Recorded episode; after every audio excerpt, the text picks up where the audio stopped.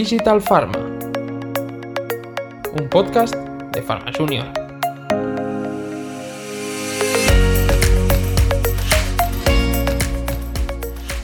Hola a todos, soy Ingrid Pino y estáis escuchando Digital Pharma. Antes de empezar con el episodio de hoy, nos gustaría agradeceros la buena acogida que está teniendo el podcast. La verdad es que nos hace muy felices ver que podemos contribuir a motivar e inspirar a los jóvenes profesionales del sector biofarmacéutico y nos motiva para seguir aprendiendo, seguir con esta iniciativa con las mismas ganas y la misma ilusión.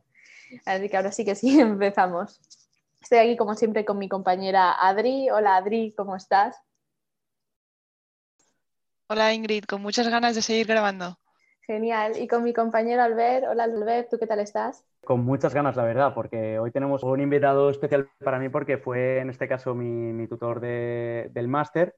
Eh, el invitado que nos acompaña hoy es Víctor Sastre, MSL de, de, Amgen y con más de 20 años en el sector farmacéutico, más de 10 años trabajando en el departamento médico en la posición de MSL y además Víctor ha estado involucrado en la, ha estado y está involucrado en la formación de jóvenes profesionales del sector siendo profesor y coordinador de varios másteres de la industria.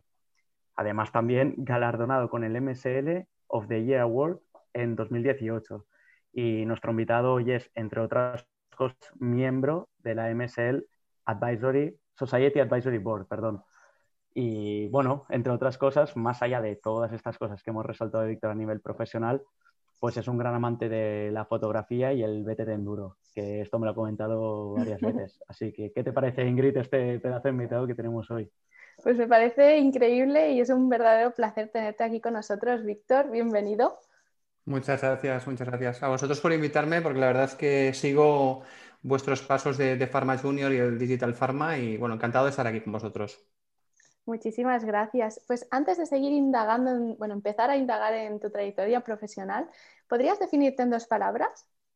En dos palabras, bueno, yo creo que mm, una sería entusiasta. Yo creo que, desde pequeño todo el mundo me ha dicho pues, que le pongo mucha, mucho entusiasmo a todo, a todo lo que hago, ¿no?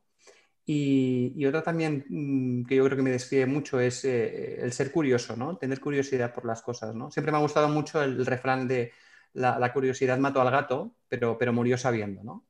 Serían esas dos. Qué buena lección. Entusiasmo no nos falta a nosotros para seguir con el podcast. Así que voy a dar paso a mi compañera Adri para que empiece con las preguntas. Genial, gracias Ingrid. Pues eh, Víctor, un placer tenerte y escucharte hoy.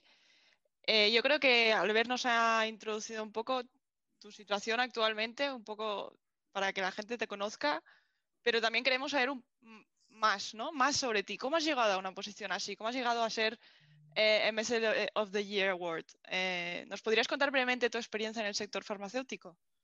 Sí, a ver, bueno, lo, del, premio es una cosa totalmente, bueno, eh, que me dieron en el 2018, pero yo creo que lo importante es la consolidación del rol de, de MSL, ¿no? Yo la verdad es que tengo una trayectoria mm, bastante atípica, porque yo soy psicólogo, cuando acabé la carrera de psicología estuve en, el hospital clínico durante un tiempo, vi que no, no, era lo mío y entonces conocí una posición de unos chicos que llegaban allí, que eran los monitores de ensayos clínicos, los TRAs. Me explicaron cómo, qué es lo que realizaban y me gustó mucho.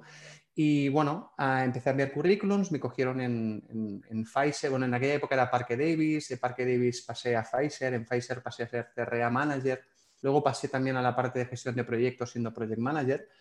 Y finalmente, sabes que siempre pues, tienes tus, compañías ¿no? idílicas ¿no? que quieres entrar y Amgen era una de ellas y, opté a una posición en Amgen y al final me cogieron y bueno, acabé siendo, siendo MSL. Ahora ya tengo 13 años de experiencia como, como MSL y la verdad es que bueno, me apasiona mucho la, la, posición y ese ha sido mi recorrido. O sea, es un poco atípico a lo que ahora mismo se podría, se podría pensar con todos los másteres y con todas las facilidades de información que, que tenéis. Interesante. Yo creo que sí que es, un poco atípico y diferente, pero estoy seguro que también hay muchos jóvenes que se han encontrado en situaciones parecidas a la tuya y que al final han entrado en contacto con la industria farmacéutica tal vez de formas parecidas, ¿no? Y también es, un ejemplo que, nos da la, variedad que existe ahora dentro de la industria. Para romper un poco el hielo y, sacarte un poco de tu zona de confort, em, es una pregunta que hacemos a todos nuestros ponentes para que te conozcamos un poco más allá. Durante todos estos años eh, de experiencia, ¿has tenido alguna experiencia que nos puedas compartir que haya sido un tierra trágame? Un tierra trágame. Bueno, la verdad es que a ver, siempre hay situaciones de ese tipo. A ver, alguna. Bueno, recuerdo una eh, especialmente que, bueno, me afectó bastante, que fue, eh, tenía una presentación ante las autoridades sanitarias. No os voy a decir cuáles, pero bueno, era una, una sesión donde tenía que explicar nuestro fármaco y que, y que, lo que saliera de esa reunión pues iba a repercutir mucho en nuestra compañía. Y, recuerdo que estuve preparándome la presentación durante, durante una semana o, más, eh, eligiendo las diapositivas, cambiándolas, eligiendo el mejor gráfico, la mejor forma de que, de que entendieran ¿no? el concepto que, quería transmitir. Y, recuerdo que me fui por la mañana, eh, estaba nervioso, eh, llegamos allí, cuando llego allí, pues em, le digo a la chica, oye, ¿dónde, ¿dónde pongo el pendrive o dónde coloco el ordenador? Y me dice, no, no, dices, no puedes utilizar ninguna slide, o sea, aquí nadie presenta con diapositivas. Entonces ese fue el momento de, tierra, trágame, ¿qué voy a hacer ahora? ¿no? Entonces fue, fue un momento bastante de... Bueno, la verdad es que después me di cuenta que el haberme preparado tanto esa presentación que no requería ni que mirara las diapositivas, ¿no? Me faltaba la, parte visual, pero eh, todo el, trabajo que hice previamente, pues me, sirvió para eso, ¿no? Pues para poder dar la para poder explicar la presentación sin presentación, ¿no? Pero sí que fue un momento eh, bastante de tierra trágame, como tú dices. Qué bueno, me parece que esto pone en ejemplo la capacidad de improvisación y de, resolución que necesitan las posiciones de campo, ¿no?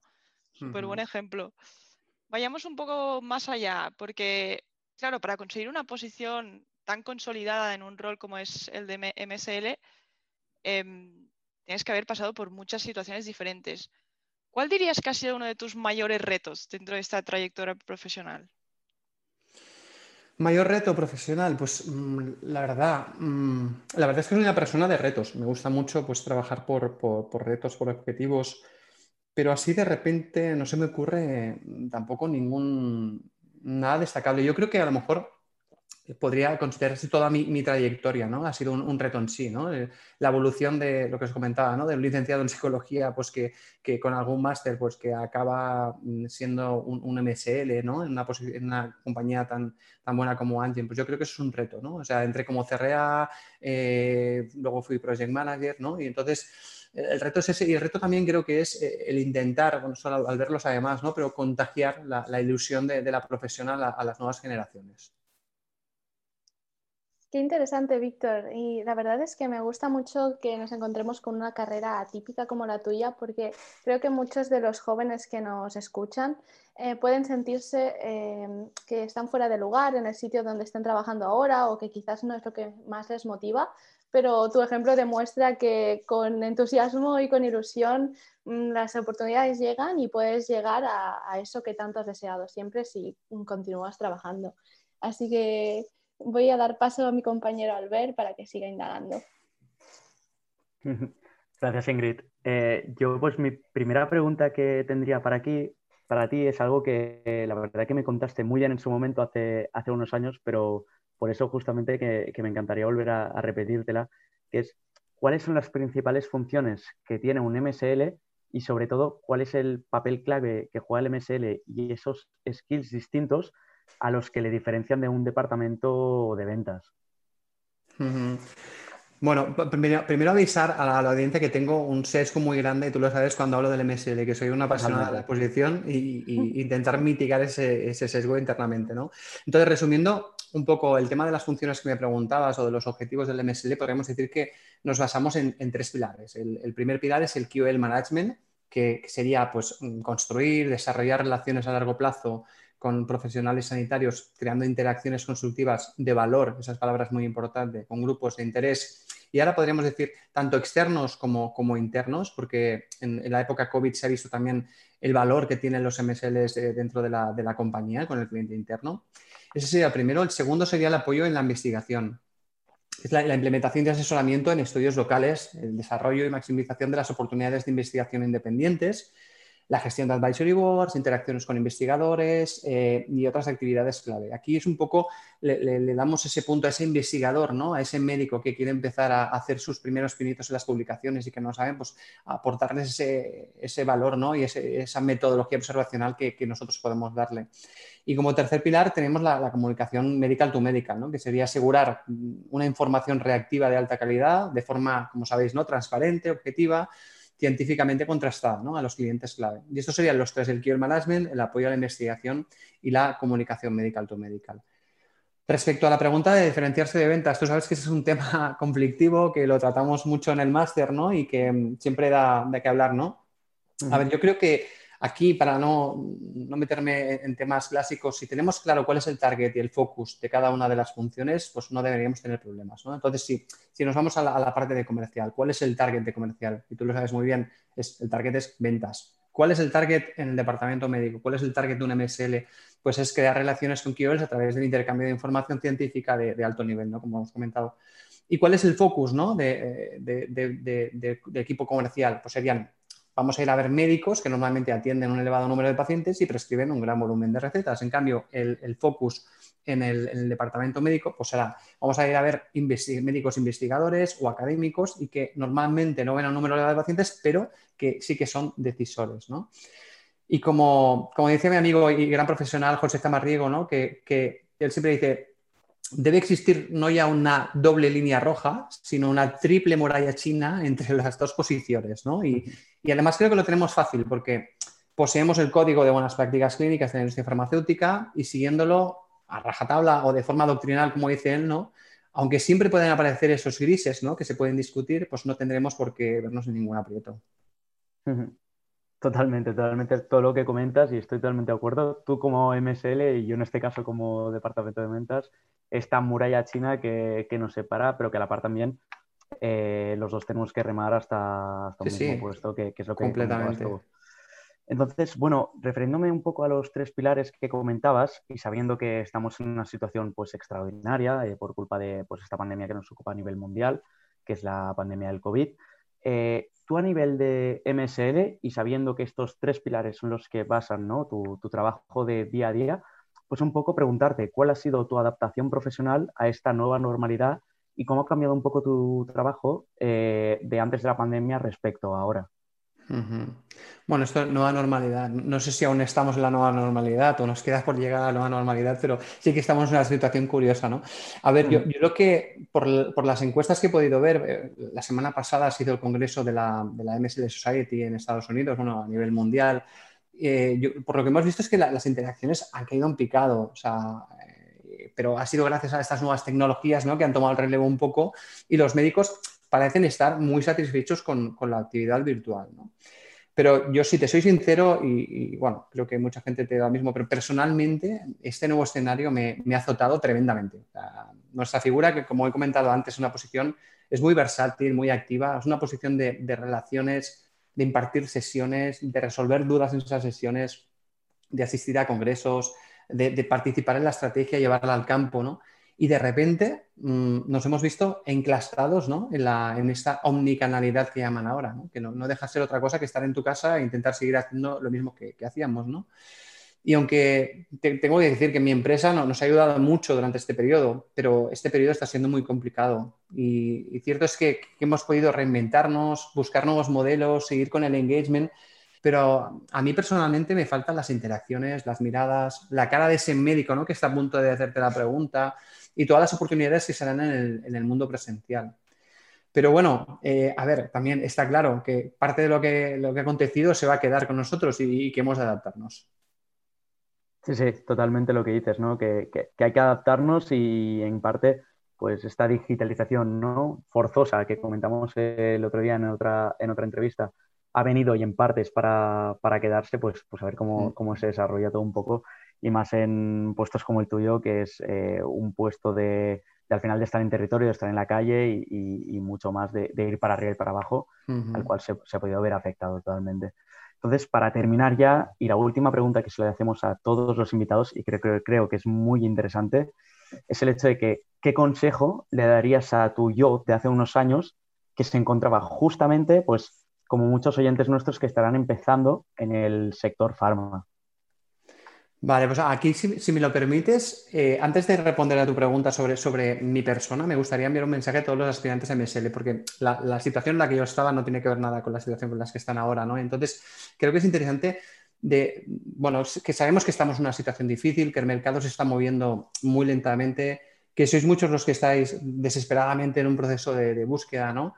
Que recibo muchos mensajes y llamadas explicándome el por qué no están teniendo suerte en las entrevistas, eh, y la verdad es que me he dado cuenta que siempre tienden a usar el locus de control interno, ¿no? Es una, palabra que utilizamos en psicología, ¿no? Que siempre es que la, culpa es de ellos, ¿no? Que mm, nunca es de los objetivos de la empresa o de otros candidatos, siempre es mi culpa, ¿no? Siempre se centran en sus debilidades, ¿no? Pues mira, Víctor, es que no me han cogido porque no tengo PhD o no, eh, no tengo experiencia o no tengo, no tengo, no tengo, ¿no? Y olvidan por completo sus fortalezas, ¿no? Eh, entonces yo, por ejemplo, siempre les digo, oye, no tienes experiencia, pero tienes las competencias necesarias, ¿no? Entonces demuestra y muéstralas en tu currículum. Y por eso os pido que, reflexionéis, que, os sentéis delante de un espejo, identifiquéis cuáles son vuestras fortalezas. Eh, pues uno puede decir, pues mi capacidad de adaptación es muy buena, mi facilidad de relación también, mi rapidez en solucionar problemas. Y luego mm, visualizaros armados con todas esas fortalezas para salir a buscar vuestro destino. Y también también, deben tener un poco de, paciencia, que, no tienen la toalla, ¿no? que las ofertas yo creo que irán floreciendo poco a poco, que nos hemos de adaptar todos, tanto la gente que está buscando como la gente que está en las compañías, que por eso la situación se está ralentizando tanto. Y que por todo eso, pues yo creo que lo importante es mantener una actitud positiva, mantener el entusiasmo, como decíamos antes, ¿no? Y sé que, sé que es sencillo decirlo, pero pensar que entre, siempre entre dos candidatos con perfil similar, siempre van a seleccionar a la persona más ilusionada y a la más motivada. Y con, respecto a la pregunta que me hacías, eh, yo si, volviera para atrás me diría, eh, sigue con ese entusiasmo que tienes y sigue con esa curiosidad que seguro que te verían. Muchísimas gracias, Víctor. Creo que ha sido una entrevista muy interesante porque además de inspirar con tu ejemplo eh, y dejar muy, claro muy claras las funciones de los MSLs, que muchas veces desde fuera quizás hay gente que se pierde, eh, creo, me quedo con el mensaje que has transmitido en tu última pregunta, porque muchas veces los juniors no reciben respuesta cuando no se deselecciona en un proceso de selección y sí que es verdad que todos, incluyo, nos incluyo nosotros tres también, muchas veces hemos sentido que es culpa nuestra. Y me encanta que lancemos un mensaje de paciencia y, de que todos valemos, solo hace falta que sigamos eh, entusiasmados y transmitiendo todo lo que tenemos dentro más allá de, lo que surja en las, lo que salga en, en los procesos de selección. ¿no? Así que muchísimas gracias por tu tiempo, ha sido un verdadero placer. Muchísimas gracias a vosotros. La verdad es que podéis contar conmigo todas las veces que queráis. Y también es un mensaje para el resto de gente que nos pueda escuchar el podcast, que, estoy abierto. Tengo mi, el, perfil de LinkedIn. Podéis contactar conmigo para lo que queráis, que, que allí estoy. O sea que muchas gracias. Muchas gracias, Víctor. Muchas gracias, Víctor. Hasta luego.